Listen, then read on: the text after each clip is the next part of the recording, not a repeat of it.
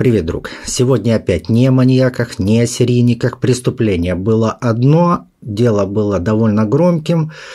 Особенно оно поражает своей невероятной жестокостью. В этом видео я постараюсь сдерживаться, избавиться от оскорблений, так как мне уже шепнули, что YouTube может на меня санкции наложить, которые будут поболее, чем желтая монета монетизации и ограничения 18+. И еще хочу попросить тебя, мой друг, Поставь лайк, напиши комментарий. Я думаю, 4 слова будет достаточно. Я хочу посмотреть, как работают алгоритмы, насколько быстро и эффективно видео залетит в рекомендации. Тебе это не сложно, а мне будет полезно понимать работу алгоритмов YouTube. Ну и, конечно, будет приятно. Поехали. Псибай – это поселок городского типа в 230 километрах от Краснодара. Поселок Псибай является центром развития маунтинбайка в Краснодарском крае и в Южном федеральном округе. С 2011 года в Псибае проводится этап Кубка России по велоспорту маунтинбайк в гонке кросс-кантри и один из туров чемпионата России гонки uphill. Природа там просто потрясная. Санатории, горы. Ну, посмотрите сами.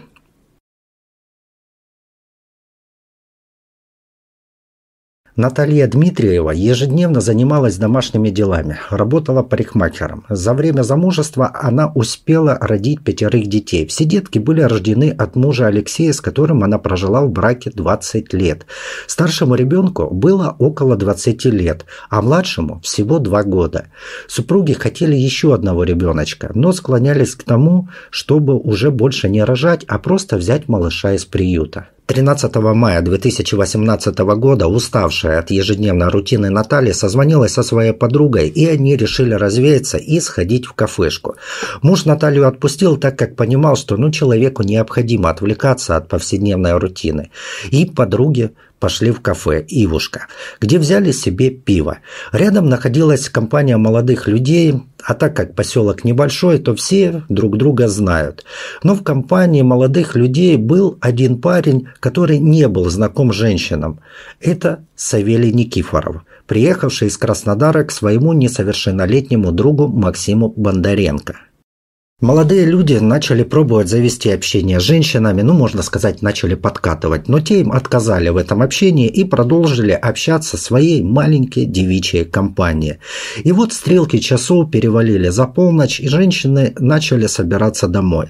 Выйдя из кафе, Вера, подруга Натальи, повернула налево, а Наталья пошла в противоположную сторону. Ее дом от этой рыгаловки находился в 750 метрах, и пешком было идти, ну, примерно примерно минут 7 или 10. Несмотря на то, что женщина отказала в том, чтобы ее провожали до дома, два упыря все же увязались за ней. Соседи слышали какие-то крики, какие-то удары, но прийти на помощь никто не осмелился. Однако была вызвана полиция. По прибытии полицейские сначала нашли женские туфли, рядом был мобильный телефон, чуть подальше была сумочка и одежда. Все было в крови. А потом полицейские наткнулись на обезображенное тело. Труп Натальи был найден в 100 метрах от ее дома. На убитой, кроме майки, не было другой одежды. Она была голая. Вокруг ее ноги была обмотана ее кишка. Много ранений на животе, кровью залито все. Ни одежды, ни личных вещей рядом с ней не было. А потом, как оказалось, ей Палку засунули во влагалище и все вытащили, а потом спороли живот. Рот у нее был порван. На лице ножевые порезы. Отрезан кусочек уха. Вся голова, весь череп был изломан. С самого начала вину на себя брал 16-летний Максим Бондаренко, который был, кстати, одноклассником сына Натальи. А позже в деле появился и 20-летний Савелий Никифоров из Краснодара. При этом этого Савелия нашли недалеко от убитой спящим, но пристегивать его к делу сразу не стали, а отпустили домой, а только потом уже его нашли и отправили в СИЗО. С самого начала родственники не могли поверить, что несовершеннолетний упырь мог в одиночку сотворить такое. Еще больше их возмущало то, что возбудили дело по части 1 статьи 105 Уголовного кодекса Российской Федерации.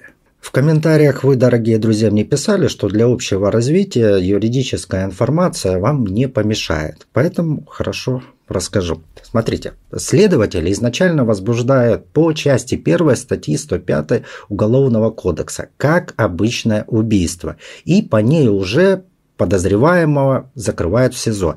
И это является нормальной практикой, так как должна быть еще проведена экспертиза, которая и установит, что человек был убит не сразу, а умирал он мучительно, что раны на теле жертвы были нанесены при жизни, а не после смерти, был ли перед смертью половой акт, ну и так далее.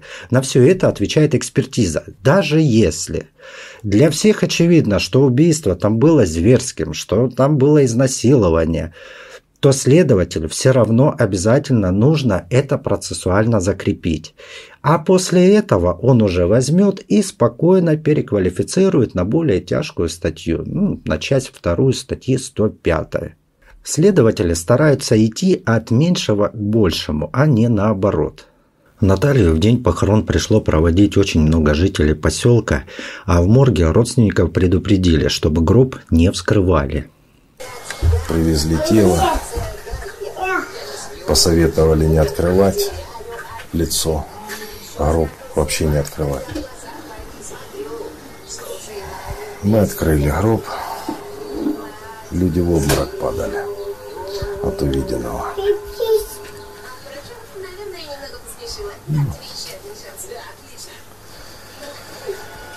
Ой, извините, не трудно говорить мне. Ужаснувшись от увиденного, родственники и жители поселка пришли в ярость. Они требовали встречи с представителями власти. На встречу с людьми прибыли руководители силовых структур, в том числе и руководитель отдела Федеральной службы безопасности, также руководители и начальники отделов правоохранительных органов. Здравствуйте, я Меженный Иван, двоюродный брат погибшей девушки. Вот. У меня есть такой вопрос. Почему возбуждена статья по части первой? На лицо были зверские увечья трупа. Видели свидетели, были ну, неоднократно высказывали, что такой жести никто не видел никогда. Еще один вопрос. Где были инспекторы ПДН? Почему эти молодые люди, неоднократно замеченные в преступлениях, избили недавно мальчика по, ну, по велосипедиста, да. Все знают прекрасно, что папа дал 500 тысяч, он это не скрывает. Вот в рамках уголовного дела у меня и вопрос к руководителю Следственного комитета непосредственно. Я приехала из поселка Мостовского. 27 ноября двое малолеток, 12 и 13 лет, убили моего 10-летнего сына. Завели уголовное дело плавали между 105 и 109. Хотя там очевидно, там на лицо 105 вынашивали план действий, заманили в безлюдное действие, место. Да, по предварительному сговору. Хорошо, ладно, 109 так 109 Следствие шло нормально, претензий не было. Точно так же я слышала постоянно от всех, от следователя, что дело на особом контроле в Краснодаре. За каждую бумажку, за каждую экспертизу я по два раза на день приезжала в Следственный комитет, расписывалась, со всем знакомилась. В середине марта вызвал меня следователь и сказал, вечером, в 6 часов вечера, распишись вот здесь, распишись вот за эту экспертизу. На мой вопрос, что за срочность, почему бы не с утра, дело запросил Краснодар на проверку. Как будут результаты, я сообщу.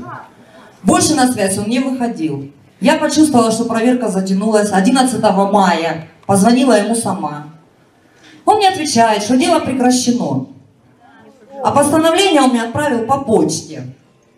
Требую исходящий. Я его потерял. Потом он мне скидывает это постановление на WhatsApp. И я вижу, что оно прекращено 25 марта. Через два месяца я об этом узнала сама. Предвижу ваш ответ. Я знаю, что это действия законные. Ублюдкам нет 14 лет. Почему дальше не передал в ПДН материал? Он должен был направить материалы этого дела в ПДН. Они принимают решение, помещать ли специнтернат закрытого типа и направляют в суд. Почему этого никто не сделал? Почему я сейчас, мать, которая потеряла ребенка, должна добиваться справедливости? Бегать за следователем, бегать в ПДН к начальнику, просить, чтобы он сделал официальный запрос в Следственный комитет, чтобы ему передали этот материал. Кто за этим вообще должен смотреть? Значит, бегать за кем никем не нужно. Есть. Его действия попадают по статью 218 указ. Я думаю, вы знаете, что это такое. Я обратилась уже в Москву, я на этом останавливаться не собираюсь. Пусть он сам разбирается, почему он это забыл. Я не собираюсь учитывать человеческий фактор и его загруженность работы. Я понял. Значит, я как руководитель отдела разберусь. Дело получило широкий резонанс. Оно обсуждалось на федеральных каналах. Было очень много слухов и предположений. Сообщалось, что в Сибаю чуть ли не банда каких-то малолетних терроризирует поселок и на них нету права. Я же не склонен верить такому, поскольку такие банды существуют повсеместно. Это, скорее всего, не банды, а компании несовершеннолетних, которые позволяют себе больше, чем другие. Например, позволяют себе бухать, совершать какие-то кражи и другие небольшие преступления.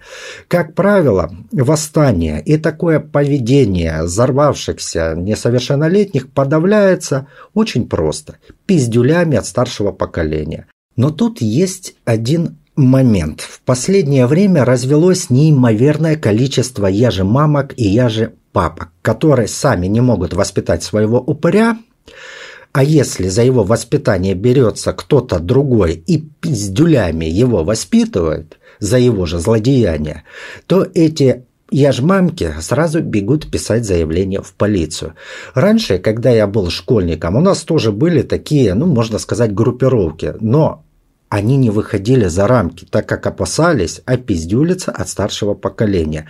А родители опиздюлившегося не то что не бегут писать заявление, а, как правило, опиздюливает еще и дома так как писать заяву – это вообще было не камельфо, а беспредельщик, получивший пиздюля заслуженно, не имел права, морального права писать заявление.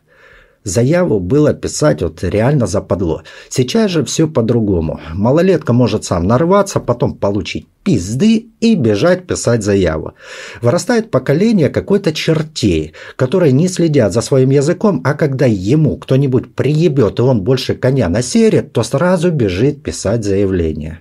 Ткачев за бюджетные деньги в крае создавал свою фактически гвардию по традициям казаков, а по факту получилось, что это не казаки, а кизяки, которые ссутся противостоять распоясавшимся малолеткам, хотя у них возможностей больше, чем у какого-нибудь простого работяги. И получается, что у казаков есть лишь одна задача – это ебальником крутить, хвостиком ходя за полицейским. Во время следствия всплыло еще одно нарушение, ну, наверное, это лучше сказать укрывательство преступления, совершенное несовершеннолетним который впоследствии зверски убил женщину. Итак, старший следователь полиции по Мостовскому району получила уголовное дело в свой адрес о превышении должностных полномочий. По словам следователя, за месяц до зверского убийства 16-летний Максим Бондаренко вместе со своим другом украли у приехавшего на велокросс парня из Челябинска куртку.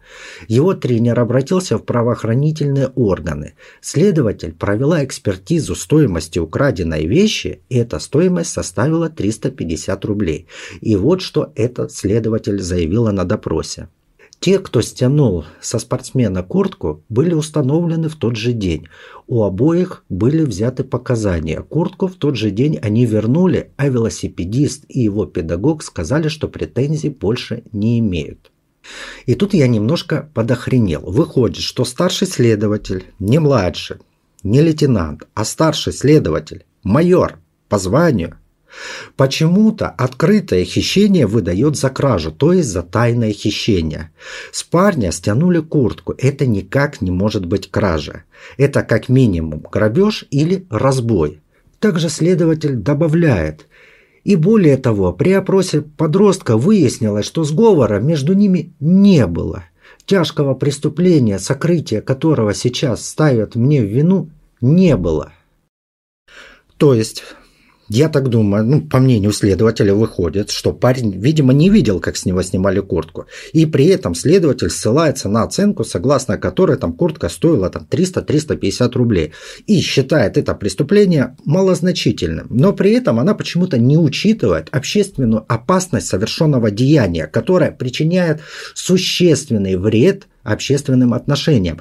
И в данном случае, по моему мнению, должна учитываться не стоимость имущества, а именно должно учитываться, что это будет показательным примером, что можно делать все, что захочешь. Можно забрать куртку, можно унизить человека, а следователь потом примет решение о малозначительности.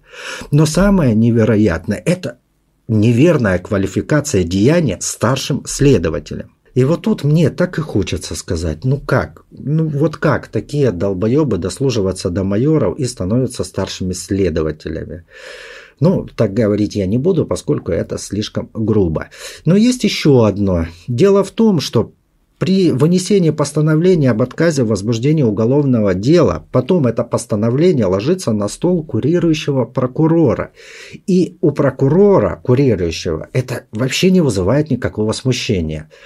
Они по настоянию ли вообще прокуратуры следователь вынесла постановление об отказе возбуждения уголовного дела? Ну а в итоге следователь МВД просто попадает под каток, а прокурорские, как всегда, белые и пушистые. Но суд не стал лишать уже бывшего следователя свободы, но на госслужбу она уже не вернется. Но вот тут давайте откровенно. Если бы даже возбудили уголовное дело в отношении этого несовершеннолетнего Бондаренко, то его бы в СИЗО все равно не закрывали. А значит, маловероятно, понятно, что это хоть как-то повлияло бы на его поведение. Если менты даже не реагировали, что несовершеннолетние бухали в кафешке ночью, то следили бы они за этим там Бондаренко. Да, конечно же, не следили. Там вообще, мне кажется, там пара бедолаг участковых, которых просто на всех не хватает. Вообще у участкового рабочий день с 9 до 18, но их заставляют работать практически круглосуточно. Кто-то подрался, поднимает из постели участкового. Два бухарика оскорбили друг друга, участковый мчится выяснять, кто этого козла обидел. Кто-то помер, опять участковый едет осматривать труп. Кого-то изнасиловали, опять участковый туда должен бежать. А что касается казаков или кизяков, то все понимают, что это полная хрень. Они себя могут только на митингах там хорошо показывать. А по сути это нахлебники на бюджет. Может, я, конечно, не прав, но я никакого уважения к ним не имею. Для меня это просто ряженые топтуны. Лучше бы, на мой взгляд, э, участковых больше бы ввели в штат, чем устраивать такую клоунаду за деньги налогоплательщиков. Хочу сразу уточнить, что у меня нет уважения к казакам как к казакам, а не как к людям. Савелий Никифоров и Максим Бондаренко судом были признаны виновными в изнасиловании и зверском убийстве Натальи Дмитриевой. Несовершеннолетнего преступника приговорили к 10 годам лишения свободы. Часть срока он провел в воспитательной колонии, а с наступлением совершеннолетия его перевели в колонию общего режима. Его 20-летнему сообщнику дали 19 лет колонии строгого режима.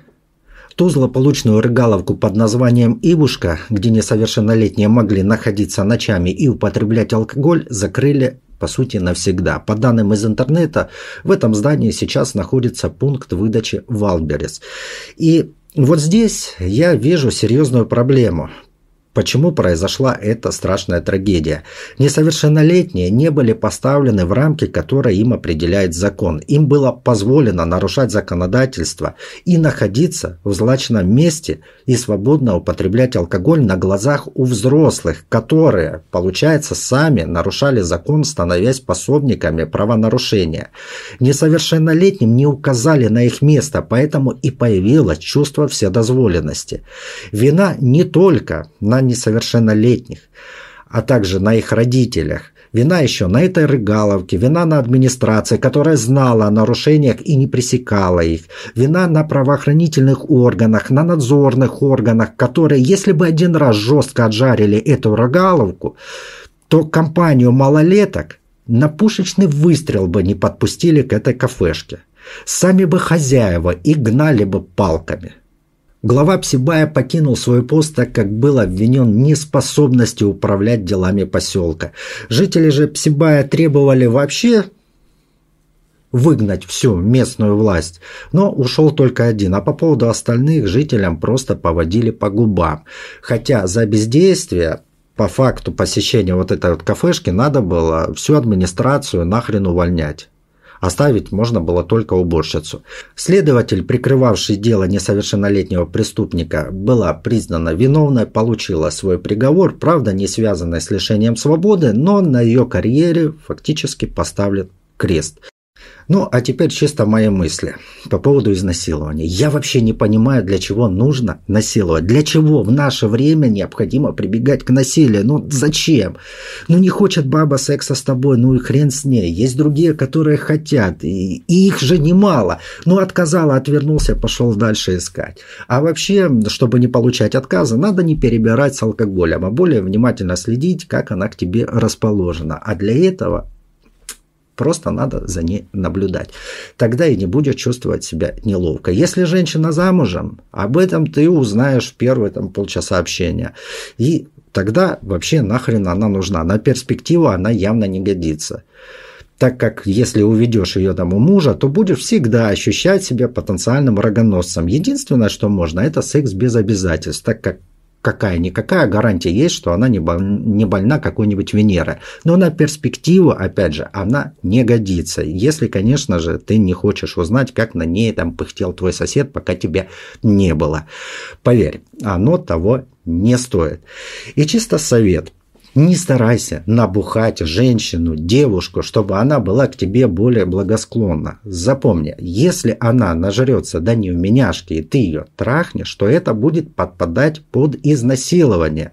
Поэтому аккуратнее, друг мой. Даже если она сама запрыгивает на тебя, то все равно это могут расценить как изнасилование.